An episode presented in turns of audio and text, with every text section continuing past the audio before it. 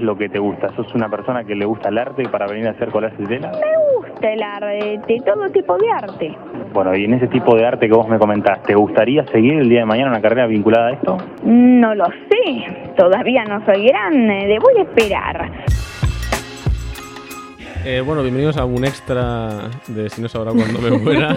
que básicamente estamos, acabamos de grabar el, el episodio 6 de la semana pasada. Sí, pero, no- o sea, habíamos hecho un guion, bueno, justamente lo que decíamos, ¿no? De hacer proyectos, generar un guion, hacer como idea mental de las cosas y luego sale, pues, como sale. Sí, básicamente nos hemos quedado como la mitad del guion. Total. Y vamos a sacar un mini extra. O sea, no es que ahora ya vamos a sacar episodios semanales. pero se quedó ahí. Quizás sale entre semana incluso, o sea, no sé cuál va a ser el, el Mm, rollo. pero bueno. Sorpresa. Eh, la cosa es que nos quedamos con ganas de hablar de algunas cositas Hmm. y vamos a hablar de ellas. Primero, eh, los mentores. Sí, es un eh, tema que... es un tema que, bueno, recogiendo el tema de, del proceso creativo, yo creo que los mentores, bueno, ¿qué opinamos? ¿Existen? ¿Existen? ¿Son no los padres? Pro-mentores, antimentores. Yo no he tenido un mentor al cual yo haya acudido en plan, oh señor mío, sea mi mentor. O sea, Vale. no, no. Sí que tengo artistas que la forma por la que piensan y expresan, porque hay fotógrafos que son fotógrafos y nunca los oyes hablar, ¿sabes? O sea, no sabes el de esto. Pero sí que Alex Oz y Mark Steinmetz, que son los que yo ahora... Pero es que son dos personas que por, por algo tienen muchas entrevistas y tienen muchas charlas en YouTube. Deberías etiquetarlos. Sí, son, no van a entender nada, pero claro, es que son personas que eso, que son fotógrafos y además hablan de fotografía y de sus proyectos y comparten mucho, entonces como que puedes aprender. O sea, no, hablan a mucha gente, porque mucha gente está viendo el vídeo, pero tú sientes que te están hablando a ti o muchas cosas que puedes coger para ti. Entonces, son figuras mentoriles. No sé si existe la- esta palabra, pero ¿Son bueno. mentores o referentes? Es que no, porque por ejemplo, referente para mí es Robert Frank, que me gusta mucho su fotografía y sus libros, pero nunca he escuchado una entrevista de él, ni lo que opina, ni nada. O sea, ¿crees que la diferencia entre mentor y referente es que, bueno, aunque sea una, una relación o un vínculo que sea unilateral en este caso, Sí. hay, o sea, tú coincides con su, con su manera de hablar, con lo que dicen. No es que coincida, pero creo que tiene que haber un diálogo. En este caso es un monólogo de él y yo escucho, pero sí que Pero eso me genera claro. un diálogo a mí. Claro, vale. O sea, que expliquen algo o que tengan una visión de la fotografía o de, o de sus proyectos que me aporte algo a mí. Eso es para mí la diferencia entre este- este mentor que él no conoce, que es mi mentor, obviamente. Como que referente es más superfluo, más superficial, sí, más yo creo que un referente sí, estético, yo creo Vale. que sí. Vale, o no tanto modus de, operandi, no también todo puede el- ser. no de discurso, no hay discurso. En el Al referente. menos no, no que yo haya encontrado o me haya... Vale, Por ejemplo, un mentor, o sea, por ejemplo, Joseph Kudelka, me gusta mucho como fotografía y me gusta mucho la ética que tenía él fotografiando, pero no he investigado lo suficiente como para saber si su forma de pensar o su forma de ver me influencia a mí como a la hora de actuar. Quizás lo investigo y sí que pasa esto, pero no es, no es algo que haya pasado. Ahora estoy pensando que quizás eso es un problema, porque ahora en la época de la cancelación que vivimos, ¿te imaginas que, no sé, no lo creo, pero que Kudelka es nazi?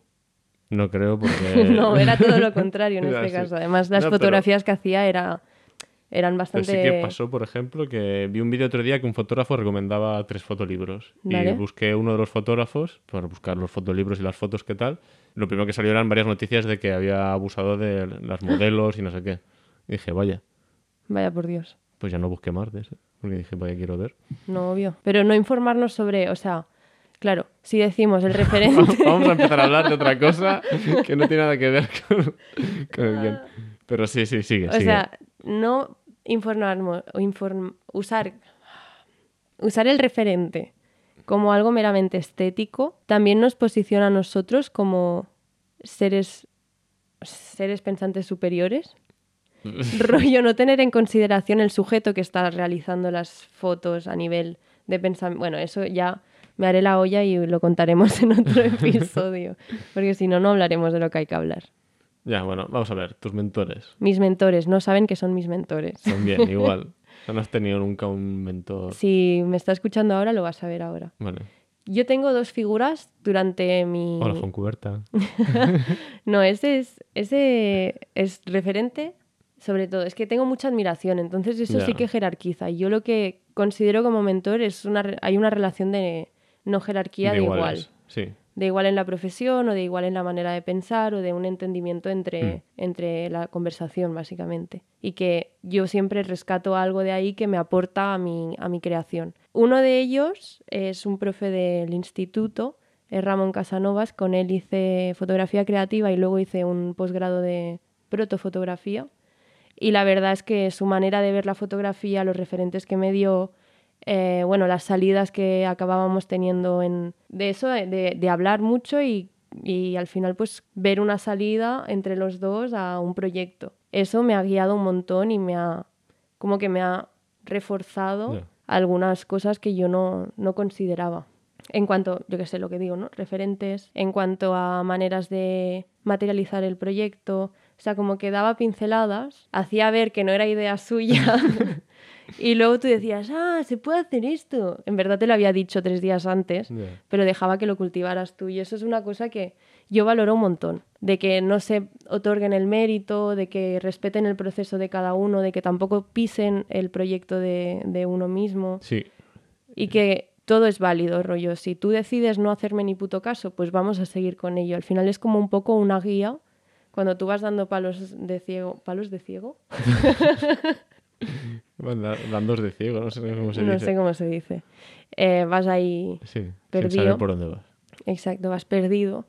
Entonces, pues es como el- la barandilla, ¿no? Que te, Sí. que te lleva por algún sitio y que al final también vas construyendo con esa persona, que no tiene por qué ir. Creo que es muy importante lo que has dicho eso, que es como que no te dice lo que tienes que hacer, sino como que te lo dejas ver. Me parece como... Sí, es como... O sea, no te impone su forma de hacer. Exacto. Eso es un- que hay gente me- que, lo que, Hmm. que- o sea, me- mentores o profesores que dicen, yo trabajo así y quiero que todos mis alumnos o mis, mis discípulos eh, sean igual que yo trabajando. Es que eso Y suena a me- tope como lo que decías de Jedi. no Sí, sí, sí, es que eso es esto. Como de sí, de- sensei. Claro, exacto. Sí, yo creo que es, es importante el no jerarquizar y sobre todo también que puede ser, al final yo creo que en la mayoría de casos suele ser una persona más mayor que tú y el- la discriminación que hay hoy en día a la juventud como de ignorantes es importante que no exista en una relación de mentoría o de, de, yo qué sé, de aprendizaje y sobre todo a mí me chirría un montón cuando los profes cogen como una, prof- una posición paternalista o algo así de... Como se endiosan algunos, ¿eh? Sí, se endiosan o simplemente se posicionan ellos en el podio y, y te hablan desde allí y dices, bueno, pues quizás podemos hablar y también aprendes de mí. Eso es lo que yo valoro, que también escuchen lo que uno tiene que decir y es lo más importante, creo que para una relación de mentoría. En este caso, como Ramón no lo sabe, yo he sido muy feliz y agradezco un montón cómo ha sido como profe y, y después de las clases también ha habido momentos en el que he necesitado pues ayuda en cuanto a resolver algún, algún tema de algún proyecto y ha estado siempre muy dispuesto. Así que yo creo que es, es eso al final. Yo no tengo esa figura de mentor a la que puedo acudir, ¿sabes? lo que decir? Porque los que te he comentado son vídeos en YouTube que cuando pues, me siento de esto, pues me pongo, me pongo el vídeo otra vez y lo miro, ¿sabes? Pero no tengo como esa figura a la que pueda recurrir conforme en plan, "Buah, tengo estas dudas, voy a ir a esta persona. Pero también creo que, o sea, la gente que me rodea es un poco mi mentor, ¿sabes? Un poco hippie esto, pero en plan, ya te lo he dicho antes, tú puedes ser mi mentor a nivel de fotografía conceptual y a nivel de narrativa, pues yo es la persona que conozco que más conoce del tema, entonces pues voy a recurrir a ti. Eh, si salgo a fotografiar con compañeros, con Lucas, con, con Pavo, con Marc, o sea, nos vamos a, vamos a hablar de fotografía, nos vamos a, A cultivar el sí, uno del a otro. sí. ¿sabes? Eso va a ser. Y ya también, algo que siempre he dicho, que también no solo fijarse en la fotografía. Desde aquí, por ejemplo, yo ayudé, bueno, ayudé. Eh, mi pareja Karin hizo su tesis sobre diseño feminista y entrevistó ella a treinta y pico diseñadoras latinoamericanas y yo le ayudé a transcribir esas entrevistas a, a, digamos, a, a palabras, ¿sabes? A escribirlas en un Word, porque ella las grabó en audio y tal. Esa es toda mi ayuda, todo lo demás lo hizo ella, obviamente, y entrevistó. y ahí eh, aprendí mucho sobre muchas cosas y no tenía nada que ver con la fotografía. Por ejemplo, un pensamiento que coincidía en muchas de ellas era que si no me dejaban hacer algo a mi manera, porque el sistema patriarcal o lo que sea, básicamente el sistema patriarcal en este caso, eh, pues lo cojo y lo hago a mi manera. Y era, aquello me inspiró un montón, en plan, oye, pues si no puedo hacerlo porque el sistema o lo que sea no me deja de hacerlo así porque no se hacen las cosas así, porque alguien te ha dicho que no se hace así, oye, pues me da igual, lo voy a hacer yo y a Sí. mi manera. Sí.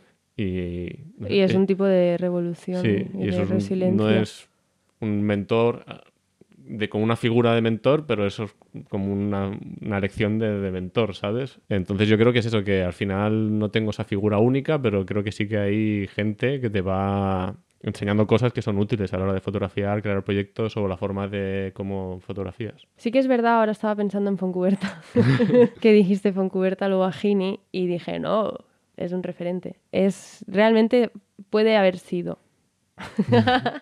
no, a ver, si hice- pudieses, ¿le pedirías? es que ya le pedí ayuda, Vale. pero no tanto en cuanto a un proyecto, sino en salida laboral. O sea, yo siendo Foncuberta, mm, una persona que tiene acceso a creo que todo ahora mismo, o sea, yo creo que es un gran teórico, un gran crítico, fotógrafo, lo hace todo bien. y además es buena persona, o sea, lo que yo conozco a, a Joan es una persona súper humilde y súper accesible en ese sentido. Yo hice un taller en Andorra con él y allí pues como que me cogí mucho a esa relación y cuando veo que hace una presentación de un libro pues voy y le saludo o no es una relación tanto de mentoría porque aquí sí que lo tengo un poco idealizado a él y sí que mm, bueno mata a tus ído- ídolos y estas cosas pero a mí me sale mal.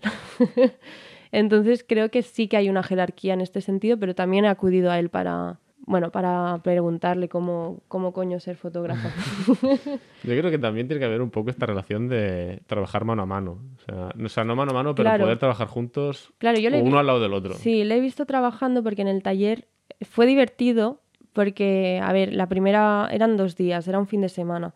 La primera clase, bueno, clase era una masterclass, él estaba en un escenario poniendo un PowerPoint y eso sí que crea una distancia, genera una jerarquía también, el no poder estar como, yo que esté sentado al lado tomando un café. Ya.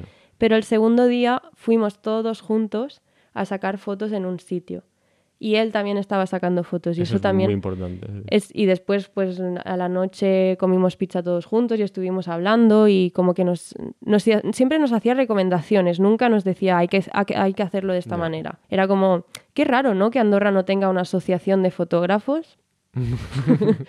qué raro. Iba haciendo como comentarios así, o ¿qué opináis de no sé qué? ¿Hay, aso- hay asociación ahora, a día de hoy? No. Laura Presidenta. Creo que, creo que hay una, Laura Presidenta. Creo que hay unas, creo que sí que hay, pero que es como un poco, no sé qué hablaron, o sea, los que viven ahí, residen ahí, em, decían como que es un mundo tan, tan sumamente competitivo y tan individualista que es muy complicado como poner de acuerdo a tantos egos, en Esto plan... es otro especial que podemos Sí, hacer un día. o sea, que sentar en una, en una mesa y que sea asambleario todo y que sea al final pues una lucha de titanes, no. No es resolutivo. Si el, el objetivo fuera como lo que creo que es ahora entre nosotros, el- entre la juventud, o al menos entre mi círculo de amigos, el arte que al final es compartirlo y no quedárselo para uno porque tengo la técnica perfecta, no, ya existe. O sea, mm, lo guay es que cada uno pues pueda como ir progresando con lo suyo y creo que eso en generaciones anteriores es, es impensable. Mis ideas, mi no Sí. sé qué. Eh, sí, esa es la parte, o sea, como de mentores yo creo que... Creo que también es importante lo que el ejemplo este que pusimos de, o sea, que vimos de un fotógrafo, por ejemplo. Ah, otra cosa que quería decir antes de esto. Mark Steinmetz, lo siento.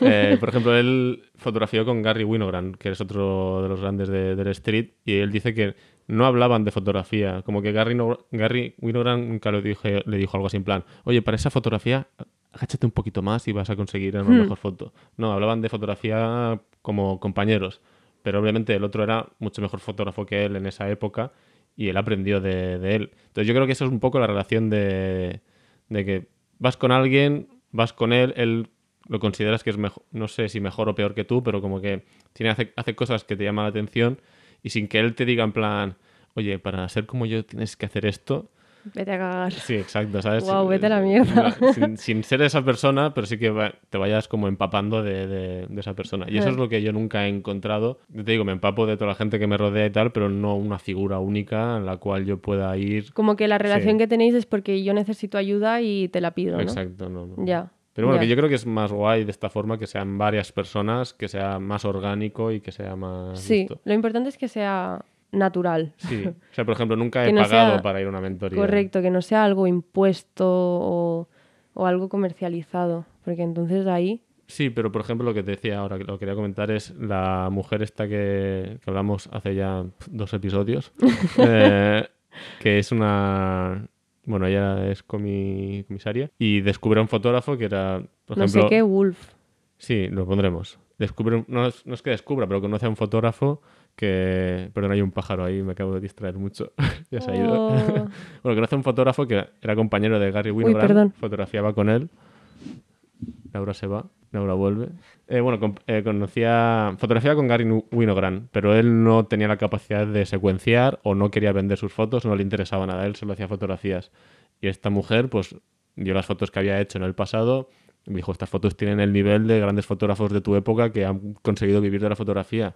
Las ordenó, las juntó, las secuenció y le dio un sentido a la obra y este fotógrafo ahora pues puede vivir de las fotos que hizo en su momento que no lo hizo porque o porque le daba pereza o porque no sabía o por lo que decimos siempre todos estos trabajos de fotógrafo que no sí. son fotografiar. Sí. Entonces yo creo que el mentor también te puede ayudar un poco en... A saber por dónde tirar. Por Sí. ejemplo, yo recurría a Foncuberta por eso, porque yo no sabía por dónde tirar. En plan, para dedicarme a ser comisaria, ¿qué coño tengo que hacer? Y me dijo, mira, esto y esto. Ya. Sí, como Y- empaquetar un poco tu vida Sí. y darle un... A ir a una persona que ya tiene la experiencia, Sí. en este caso pues la comisaria, que ya tiene experiencia trabajando con otra gente y se dedica a ello y que pues esta persona te ayude a llegar a algún sitio Mm. con tu proyecto, yo creo que sí, se podría considerar mentoría. no sé. No sabemos. Bueno, y de mentores a musas, así, de repente. ¿Qué opinamos de las musas? Mal. Mal. Bueno, ¿Mal? Mal- Hasta aquí el especial de... Tan, bueno, quería hacer como la música de, de créditos y tan, tarán. Bueno, en fin, creo que eh, las musas... Hablamos de las musas eh, reales, no estas musas figurativas, eh, ¿no? Las que te dan la inspiración. Creo que es algo, es algo bastante misógino. Sí, totalmente. Creo que es algo que la gente usaba como excusa para acosar. Sí. Pero lo que no tengo claro es si sigue existiendo. Eso te iba a preguntar, ¿tú crees que existe? O sea, que hay algún fotógrafo que diga, oh, tú eres mi musa. ¿Alguien? O sea, por ejemplo, o sea, no sé, es que a mí alguien me dice Yo eso. creo que, bueno, O sea, eh, se lo escucho a alguien decir a otra persona y me, me quedaría en plan... ¿En serio? en serio, tío, ¿de dónde has venido? O sea, puede ser que si tú eres, si fotografías a modelos o te dedicas a eso, sí que es verdad que puedes tener más química con alguna modelo porque has trabajado más veces con ella o algo así. Correcto, te iba a decir, yo creo que al final es el, el cómo trabajes en equipo con el, la modelo, no tanto que sea una musa o Ya, no sé sí. qué, que os entendáis mejor. Pero esta figura de que estoy atascado en mi creatividad, voy a recurrir a mi musa, donde ella me va a solucionar y voy a fotografiarla. ¿Sabes si las tal. pagaban? Es que tendríamos que haber hecho un estudio... Total, un especial fracaso. No, pero por ejemplo, yo te lo dije, yo creo que las primeras musas eh, originalmente podrían ser mujeres que sí que recibiesen dinero a cambio si... Todo si hablábamos de, de fotografía de desnude, tal y cual, Sí. porque claro, está muy Eso mal también es, visto. es otro tema, ¿no? La musa siempre tiene que quizás estar desnuda o algo así. Sí, y, y- Para sí. la pureza de la belleza y no sé qué. Es que no sé, por ejemplo. Es que suena horroroso. O Mi- mi sea, musa ¿cómo podrían es- decir eso? No sé, que claro... Qué vergüenza. La musa es la motivación ahora, actualmente, yo creo, Claro, ¿no? Que es- te motiva o que te... Tú dijiste que es Barcelona para ti. Sí, para el Barcelona y el español, el club de fútbol del que sigo, ¿sabes? Porque es lo que me motiva a ir a hacer fotos allí también. Pero Hmm. quiero decir, no sé, la relación con mi pareja también es. No es que sea mi musa, pero forma parte de mi vida y son momentos que quiero capturar con, con la fotografía. Quizá no para crear un proyecto, pero sí para tener esas fotos y un recuerdo. ¿Sabes qué decía Foncuberta? No, sorprende. ¿eh? En el libro que estoy leyendo hablaba también de, en la mitología griega, hay como una lucha de Cronos, que es al final, Cronos pues es lineal, ¿no? El paso del tiempo es Mm. lineal y se come el tiempo y no sé qué. Y mm, había una lucha con Kairos, que es una, creo que diosa del instante, del instante definitivo, el que flota, ¿no? Y que creo que nuestro dios como fotógrafos debería ser Kairos. Esa Sí. es una conclusión que saqué yo. Poco Cartier-Bresson, ¿eh? Lo de instante definitivo. No, pero es, al final tú decides, ¿no? Este, es- este momento va a quedar flotando, no tiene linealidad, se queda ahí. Sí, bueno, sí, la lo fotografía es capturo, eso, sí. Es un como que deja de haber paso del tiempo porque está, este momento se ha quedado como capturado. Quizás es cruel también. Capturar momentos. No, pero bueno, Somos la- cazadores. Toda la fotografía, sí. Bueno, es que una relación muy Shooting, claro. O sea, por ejemplo, a los, la gente de que hace street, que se queda en una esquina, que no- son de los que andan, se les llaman que están fishing on the corner, que están pescando en la ¿Ah, esquina. sí? sí, sí. No sabía. Entonces es un, es un proceso muy de eso, de cazador, de estar esperando el momento, el momento y tal. Y es cierto que el momento que haces la foto, eso ya es ¿Tú crees en el momento, en el instante definitivo? Yo creo que sí, porque. O sea, yo creo que yo creo. porque, por ejemplo, cuando hago street, eh, nunca disparo en ráfaga. Te Siempre puedo dejar un libro de, de Henry Cartier, que no me lo he leído. Me parece. A ver, me parece que también está un poco. Es que depende de todo, por ejemplo. Si estás trabajando en fotoperiodismo y estás haciendo un partido de fútbol, si puedes disparar 100 fotos en un segundo, pues las disparas porque tienes que conseguir la foto, ¿sabes? Pero. no, a mí me- yo creo en el, en el single shot, o sea, solo un disparo y que. No sé, me parece como más. Pero esto es totalmente de, de- de purista estúpido, ¿sabes? Pero yo creo que sí que. Ya. Pero también es cierto que si analizamos en el instante definitivo, hay un momento en el que todo encaja en la Sí, foto a sí, nivel de composición como- que en el segundo después ya no encaja. ¿Qué quizá, dices ¿sabes? ahora? Sí. Y mierda, cuando estabas poniendo la exposición ya se ha pasado. Sí, por eso. Pero luego, por ejemplo, si estoy haciendo un retrato y tenemos todo el tiempo del mundo, el instante tal no, no creo que sea. Ahí creo que es más de, de hablar con tu musa y... no, no, mía. que sea más de, de que, yo qué sé, de crear una... Yo no sé una quién es mi musa, la luz. Sí, coño, claro, eso no vale. ¿Por? Que la- Toda fotografía es luz. Ya. No, pero es que no, no creo que exista una... O sea, hoy en día no creo que debería existir y menos... O sea, no debería personificarse en No, una no, persona. no. no, eso no... no. No. No. A mí algo que me inspira mucho y es. A ver, no es musa, es el folclore. El folclore de verdad me, me entusiasma un montón. Tanto en música como en vestimenta, como. O sea, la cultura y la tradición me, me hacen llorar a veces. Pero es ¿eh? inspiración, Me yo inspi- creo. Es inspiración. Me gusta ir a cosas antiguas. Pues mira, un ejercicio que ponían para hablar de fotografía era buscar inspiraciones fuera de la fotografía. A mí me costaba mucho esto. Mm. Porque siempre me inspiraba en otros fotógrafos. No en la música nunca, tú. Sí, en la música sí. O sea, Ah. en varios discos. Y, y poco más. y ya está. No, pero es que, o sea, referencias no visuales que te inspiren es complicado. La pintura. Pero mm, es visual. Ah, visual. Las referencias no visuales. El folclore. Claro, lo que decía la poesía, por ejemplo. Porque yo no leo poesía. Ahora estoy leyendo Tuve más un libros encargo tal, que pero- me fue súper difícil, que era ilustrar con fotografía poemas. Súper difícil. Sí. Pero al final tienes que sintetizar muchísimas cosas en una foto. Uy, entender el poema, que a mí, por y ejemplo, además no yo lo quería idea. hacer fotografía como más poética, quizás, ¿no? Que también fuera ambigua a que la interpretara la gente. Me salió bien. Está feo que lo diga, pero me salió bien, pero porque estuve como dándole muchas vueltas y hice incluso dibujos de cómo quería que fuera la foto y las reconstruí, que eso no lo había hecho nunca. Reconstruí dibujos en fotos. Qué importante es la ambigüedad en la fotografía. Eh, me- o sea, que sea que no sea muy evidente todo lo que estás fotografiando me parece como súper... Es O sea, la poética, ¿no? sí, Un sí. poco. O sea, De cuando dar- ves fotos que dices... No De entiendo dar- muy bien lo que sí, está pasando. De dar pie a que el otro también pueda opinar. Sí. Sí. Es darle vida Y es- totalmente a la Es fotografía. pícaro, ¿no? En plan, Mira, Sí. te digo esto, pero bueno. Sí, medias. imagínatelo tú lo que está pasando aquí o cómo se llegó a hacer esta foto. A veces dices foto y dices, ¿cómo el fotógrafo estaba aquí haciendo esta foto? La musa para mí puede ser el... claro, es que ya lo has dicho tú, la luz, porque yo cuando salgo a fotografiar... Ay, mierda. no será la Eh, musa de todo el mundo. Sí. No, pues entonces es la rotación de la Tierra, que es donde... No, es... eh, claro, yo al final sigo la luz, donde cuando fotografías, donde veo la luz, digo, ahí voy. Pero a veces hay esos instintos de... ¿Esa calle o esa otra? Esa y miras calle. la luz y dices, por ahí, Sí. por ahí. Sí. O yo qué sé, ves cómo está el sol y ves ahí como un- Sí. unos árboles y dices, guay, ya colará que flipas la luz, tendrá como el efectito. Fantasía, Sí. hadas. No vale la luz. es que es de todos los fotógrafos. vale, pues creo. pensaré quién es mi musa. No, pero creo que no hay como... Es no hay que que no. personificar No, el folclore. el Fin. folclore. fin. Lola Flores. Está muy de moda ahora el fotografiar el, el folclore español, el folclore de otros pueblos también, pero estoy viendo ahora mucho folclore español, estuve- mucho pueblo, mucho... Eso está muy bien, porque es importante. Sí, Es importante y además creo que en parte no, porque también yo es que tengo muchos dilemas, tengo dos lobos dentro de mí. Pero hay uno que es súper docu- documentalístico que piensa en la importancia de la perseverancia de las cosas. Hay otro que dice, guau, pues fotografía.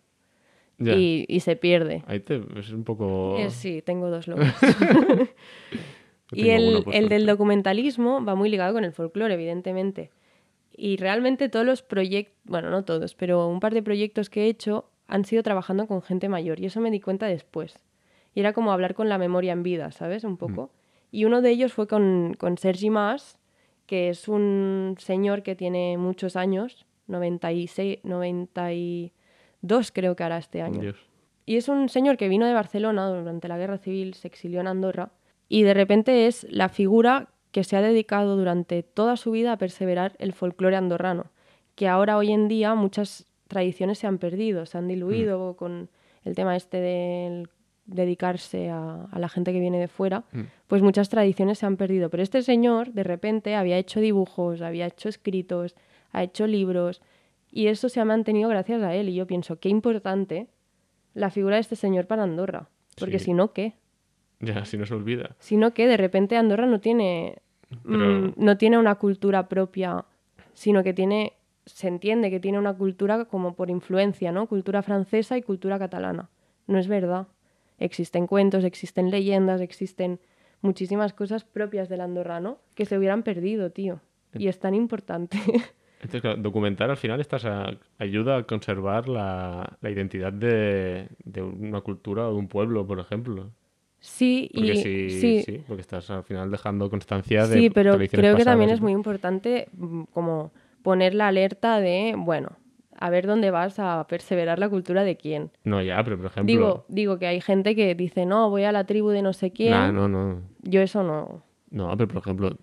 Por ejemplo, eh, todas las fotos que están se quedan ahí en Instagram durante nuestra juventud o lo que estamos viviendo ahora, Sí, hay un fenómeno cultural muy fuerte en Barcelona que ha cambiado. sí. Hace 15 años no es lo mismo Y que será ahora. archivo en algún Será momento, archivo, sí. claro. O sea, los selfies serán... Sí, o sea, Archivo. totalmente. Creo que sí, es importante documentar para conservar culturas y, y- y sobre todo... y- Pero también es importante no hacerlo con ese objetivo, creo. Porque yo cuando hice... No, es, una- es un segundo... Claro, yo hice el, el reportaje a- a, O sea, es muy egoísta decir, Sergi- voy a hacer fotos para que aquí 100 años la gente diga, ¿cómo era esto? Vamos a mirar lo que hizo David. Pero creo que, eh, o sea, yo cuando fui a hacer el, el proyecto del Sergi era por curiosidad y por querer aprender, básicamente, de, vale, he estado viviendo toda mi vida en Andorra, no sé nada de Andorra y era Ya. como ir a una masterclass creada por mí y hecha por él. O sea, yo generé un espacio donde yo quería volver un poco al origen y ahí fue como un poco donde empecé a saber lo que me interesaba documentar. Y es sobre todo el tema de la identidad y la memoria que va meramente ligado. Y de la memoria como cultural, memoria histórica, memoria individual, como todo esto al final va atado porque cada uno es parte de algo. Es, imposible separarlo en una... Vivimos en una sociedad Sí, sí, como la Final Society. y es lo que hay. Pero es muy importante. O sea, yo creo que es muy importante la identidad propia de un pueblo. Y que quede de alguna la forma colectiva, u otra. sí, porque sí, sí. representa la histórica y al final también influye en cómo eres tú. Sí, totalmente. En fin. ya Se acabó ya el extra, Ya ¿no? no es musas estos, pero podríamos hablar de muchas cosas. Pero bueno, vamos a dejar aquí media hora especial. Está bien, media hora. eh, Extra, extra. extra, extra. Eh, mentores y musas. ¿Quieres alguna última palabra? No, No, vale. Estupendo. Eh, pues nada, nos vemos en el próximo episodio, que no sabemos de qué será, pero ahí estaremos. adiós. Chao.